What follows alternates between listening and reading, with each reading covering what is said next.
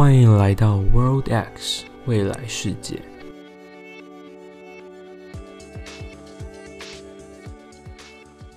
今天来跟大家聊聊，主题是 3D 列印这个技术。就是如果今天 3D 列印可以印出像是一般的房子，这件事情如果是可以做到的话，那这个未来会长什么样子？那我们就一样，先来聊聊 3D 列印这个技术的一些过去的发展。那其实三 D 列印这个技术已经发明很久一段时间，它大概在一九八零年代的时候就已经有一个日本人的教授发明出来，但那个时候其实还没有三 D 列印这个名词啊或这个概念，所以当时是把这个技术叫做镭射树脂成像。当时他就把这个这样子技术的想法拿去申请了专利，但因为那时候其实他的资金很缺乏，所以后来其实并没有通过申请。那这是关于三 D 列印这个技术这个概念最早的一个记录。那大概从一九八零年代到两千年这之间。基本上，3D 列印还是处在一个比较初期，技术还没有很成熟的这样态势在发展，所以大家也都还在探索说这个技术它的应用层面有哪些。再加上因为那个时候其实技术的成本还是蛮高的，所以其实也并没有太多应用真的可以落地。直到后来一个比较明显的分野是在2007年，那个时候市场上出现了第一款就是价格在一万美金以下的 3D 列印，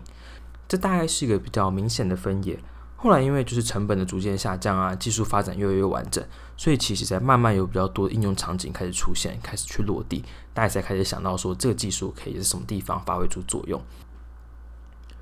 后来是在二零一二年的时候，就是英国的《经济学人》杂志发表了一篇专题文章，他称 3D 列印将会是第三次工业革命。那大概是在这个时候，3D 列印这个技术才进入到大众视野当中。所以其实我们可以发现三 D 列印大概从上个世纪一九八零年到现在，也差不多过了四十年左右。那现在真的三 D 列印能够应用的场景，其实也已经非常多元了。像现在我们已经可以用三 D 列印列印出像是食物啊，或者是三 D 列印也可以印出像是人体的器官。举例来说，像是一些比较特定的人体的部位。最早案例是发生在二零一一年的时候，有一位荷兰的医生，他就用三 D 列印这个技术列印出来一个金属的下颌骨，替一位阿嬷安装。大概是全球首例使用 3D 列印这样子的技术所产生的手术。那其他企业包括像是现在也可以使用 3D 列印去列印像是假牙，或是如果今天人出了什么意外之后，其实也可以用 3D 列印去列印出一个像是义肢啊等等这样子的一个人体的构造。所以其实，在一些重要器官上面，也包含像是肾脏啊或者是血管列印，目前其实都在实验开发阶段。所以，我们慢慢可以发现，其实 3D 列印这个技术能够应用的场景的场域，其实也非常的丰富，包含像是刚刚提到的食物啊，或是医疗啊，包括我们今天提到这个房子案例，也是一个可能发展的方向。那我们今天就是先撇除其他的应用场景，我们就先 focus 在，如果今天 3D 列印可以列印出房子，这个技术发展成熟的话，我们的未来会长什么样子？那稍微也分享一下，就是之所以会想做这个主题，其实是因为我今年大概年初的时候，刚好要搬家。就是在找房子，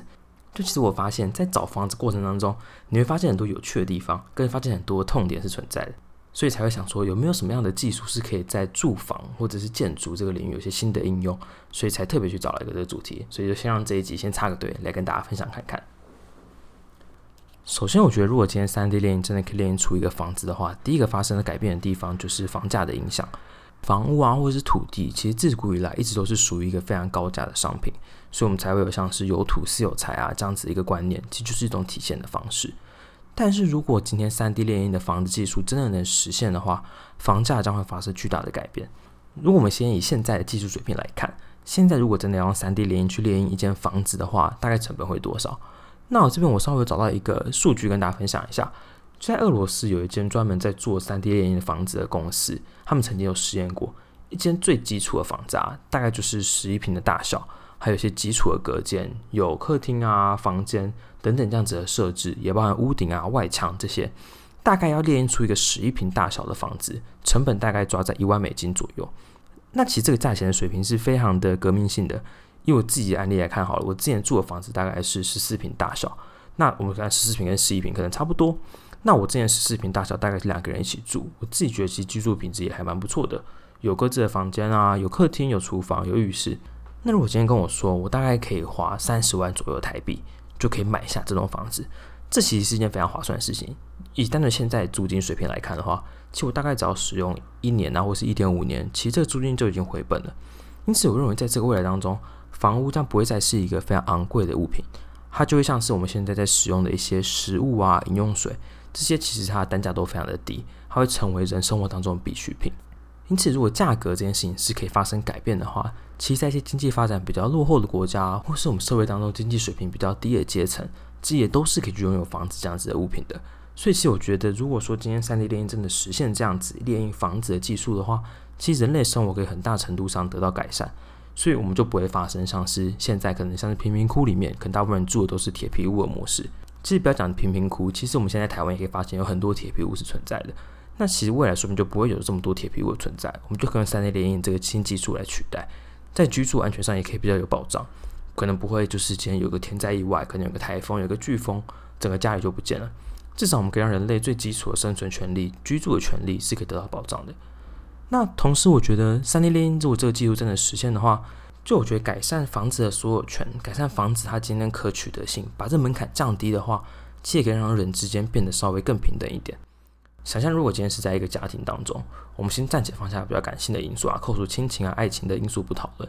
可能不同家庭成员之间的角色其实是不太平等的。这不平等多数时候其实可能来自于谁在家庭当中的经济实力是比较高的，他可能话语权就稍微大一点。我们就单纯就理性上来说好了，举例来说，我今天我在家里我拥有房子，或者我拥有汽车，这东西是挂在我名下的，或者我是提供这个物品的人，那说不定我在这个家庭当中，我自己拥有的话语权就稍微高一点。那这件事情之所以可以成立，其实是因为我今天想要组成一个家庭，其实很大程度我就可能需要房子，我可能就需要车子。所以如果谁今天可以提供这些像是汽车啊、房子比较高单价的物品的话，其实他在这个家庭当中拥有的话语权就会稍微更高。所以我觉得，如果说今天房子这东西已经可以从一个你一辈子只能做一次或者是两次的决定，变成是一个很平价的东西，那我觉得其他人跟人之间经济水平或许有机会可以拉近一点。其实不只是家庭当中的角色定位。在整个社会也是类似的概念。举例来说，像今天大型的财团啊，就是这种各种的金控集团或者人寿公司，其实他们握有大量经济资源，最明显影响力就是他们拥有很多的房地产。像是以台湾来说的话，你比较常听到的，可能像国泰人寿拥有的就是非常多的房地产。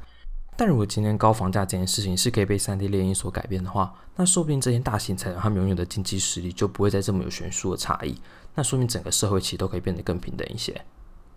好，那我们刚刚谈论的可能比较多是房子这个东西在社会当中的意义。那我们也来稍微讨论一下。我觉得其实在未来当中很有趣的事情是，就是我们现在其实，在我们的社会当中啊，我们有很大量的财富、很大量的金钱、很多的经济实力，其实都是被绑在这些所谓的土地啊，或者房屋的不动产当中。所以，如果说我们今天可以用 3D 链这个技术，让房子这件事情成本变得很低，那其实我们是可以解放出来非常大的财富出来的。那这些被解放出来的财富，它会往哪里去呢？我自己是这样推论的，因为如果这些财富真的被解放出来了，他们其实上号还是要找个地方去存放啊，去投资。想象这么大笔的财富突然间就无处可去，我认为这些钱最有可能去的地方，就是再重新回到这些私人的企业当中。那我今天突然多了这么多笔钱，我会做什么事情？我自己想象最有可能就是我会拿去做资本支出，我就拿回去投入我们这些研发过程当中。所以，如果说我今天可以突然让这些 R&D 啊，这些研发突然间拥有这么大量的资本，其实我是可以很快的加速这整个公司的研发推进的。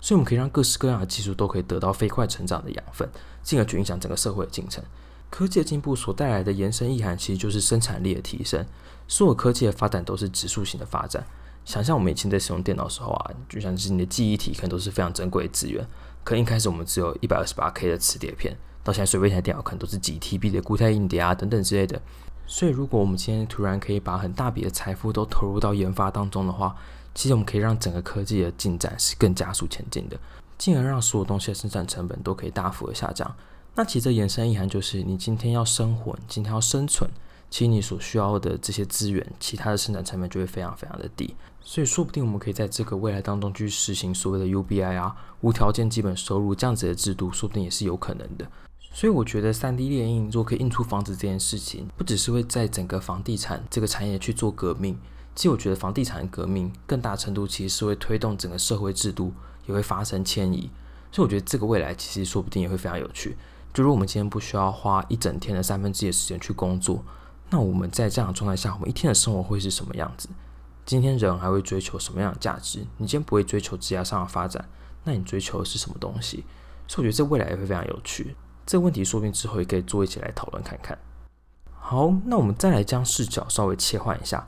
我们刚才谈的比较多是整个社会上的一些观感啊，社会上的改变。那我们再来转到可能比较微观的视角。我不知道大家有没有这个感受啊？就是不管你要租房子或是买房子，你在找房子过程当中，就是你好像永远找不到适合自己的房子。除了房子的地点无法改变之外，其实房子内部的建筑方式啊，它的格局啊，其实或多或少总是会跟自己的需求有一点出入。举个例子来说好了，可能我今天跟我朋友两个人住在一间房子里面，那我们两个说明都是一般的上班族，所以说明我们平常基本上就是在外面加班啊上班，一天其实回到家时间也非常少，所以对我们来说的话，我们其实可能用不太到所谓的餐厅啊或者是厨房这样的设置，但我们可能周末希望找朋友来家里一起玩，所以我们又希望有客厅，那我们其实很难找到一个房子，它是拥有两个房间跟客厅，但是同时它没有厨房，就或者没有餐厅，就这样子，我们的需求其实也是蛮客制化的。但我们在市场当中其实很难找到完全符合我们需求的房子。那这件事情其实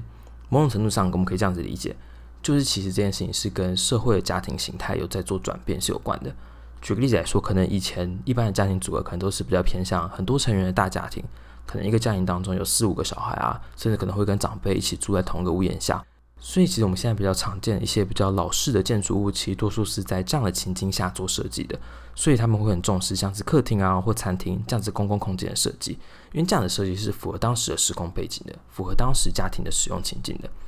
但如果我们把时间拉到现代，其实现代人我们其实生育小孩的数量已经大幅的下降，家庭规模也小得很多。但我们现在却还是居住在这些根据过去家庭这些所谓的大家庭三代同堂这样子的场景去设计的房子。所以其实我们或多或少要感受到一些摩擦，就是这样子的房子其实跟我们的需求是不一样的。那为什么这件事情是没有办法发生改变的？其实很大程度的根本就是因为盖房子这件事情是很大的成本。我今天没有办法，就因为你的需求不一样，所以就直接砍掉整个房子重新盖。但如果当今天三 D 列印的房子这个技术成熟的话，其实这件事情就做得到了。因为我们建构房子的成本啊，跟建构房子所需要的时间，其实都是大幅的下降的。所以说不定我们是很有机会可以克制化自己的房子的。我自己想象这未来，我觉得很有趣的一个想象点就是，如果我们今天真的可以依照自己的需求建构房子，那说明未来就可以出现各式各样不同场景的房子。举个例子来说好了，像我自己可能是刚毕业的新鲜人，那可能我们就只需要单纯的个人的房间跟卫浴设备，我们可能就不太需要所谓额外的可能客厅啊或者餐厅啊等等之类的设计。但可能随着年龄的增长，我慢慢可能开始有伴侣啊，这时候我可能房子的需求就会改变。那有了小孩之后，可能又是一个另外一个比较大的转折点。甚至可能在小孩在不同年龄的时候，我可能都会有不同的居住需求产生。所以，我其实今天随着我人生的阶段在发展的时候，我其实很难在同个空间、同个房子下去满足我所有的需求。那我们现在的做法就变成是我们可能只能过一段时间再去找下一个房子，或租或买等等的。但其实这件事情是一个非常消耗体力也是消耗精力的一个过程。所以，如果说今天真的我们是可以随时克制化自己的需求的话，我们今天其实说不定是可以过一段时间，我们就用 3D 列印列印出一个新的房子，去符合我自己的需求。举个例子来说好了，假如我今天是一个新婚夫妇，那我可能今天在一开始的时候，我可能没有生小孩，我可能还没有生小孩的时候，我的居住空间上就只需要考量两个人的世界。那假如我今天打算生个小孩，那我今天在居住的空间上，我可能就需要再多一个空间去隔出让小孩子去使用的。举例说，可能在他刚出生的时候，我今天需要一个房间，可能就只是单纯让他可以睡觉，或是有个简易可能更换尿布啊，或是喂奶啊等等这些需求而已。那可能随着孩子慢慢的长大，说明在他可能在上国小的时候，那我可能今天会需要把这空间稍微放大一点，融入一些活动啊，或是娱乐设施在这个空间里面。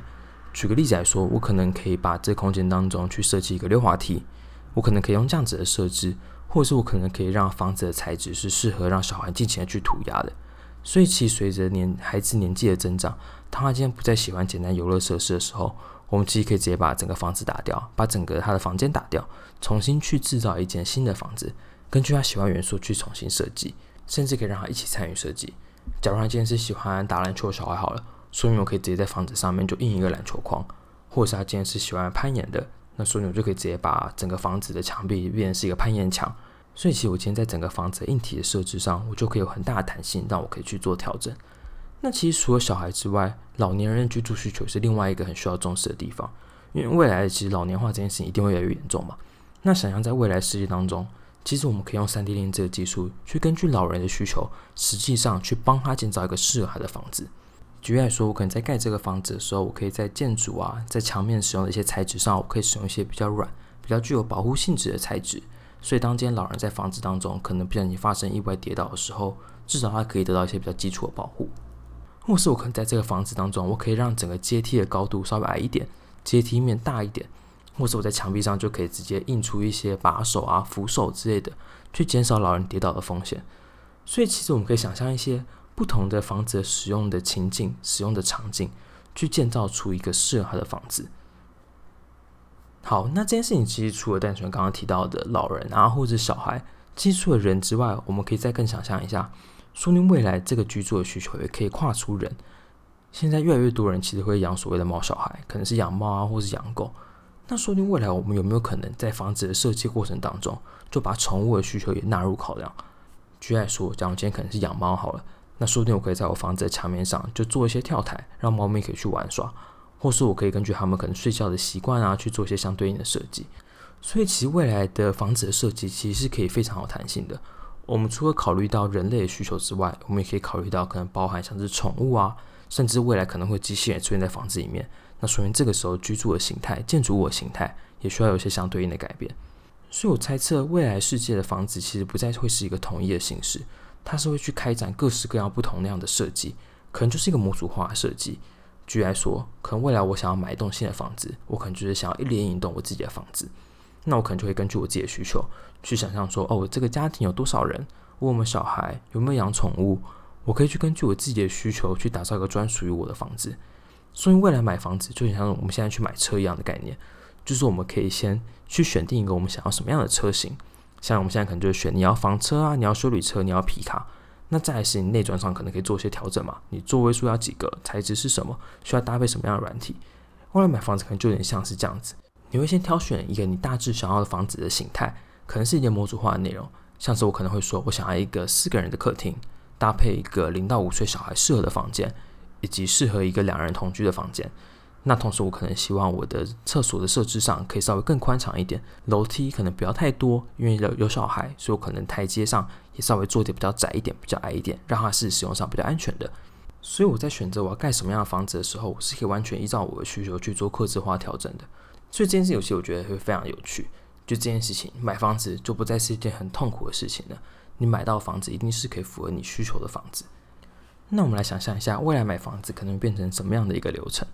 我自己想象未来买房子啊，其实你可能就是变直接去找建商谈，跟他说你有什么样的需求，你想要做怎么样的设计，建商会帮你完成整个房屋的设计。那你肯定可能就跟建商约定一个时间跟一个地点，他可能就在这个时间把这个 3D 列印的机器再到指定的地点，帮你把这个设计的参数输入到机器当中，接着机器就会自己开始运作。可能两周后这个房子就盖好了，就可以入住这个新房子。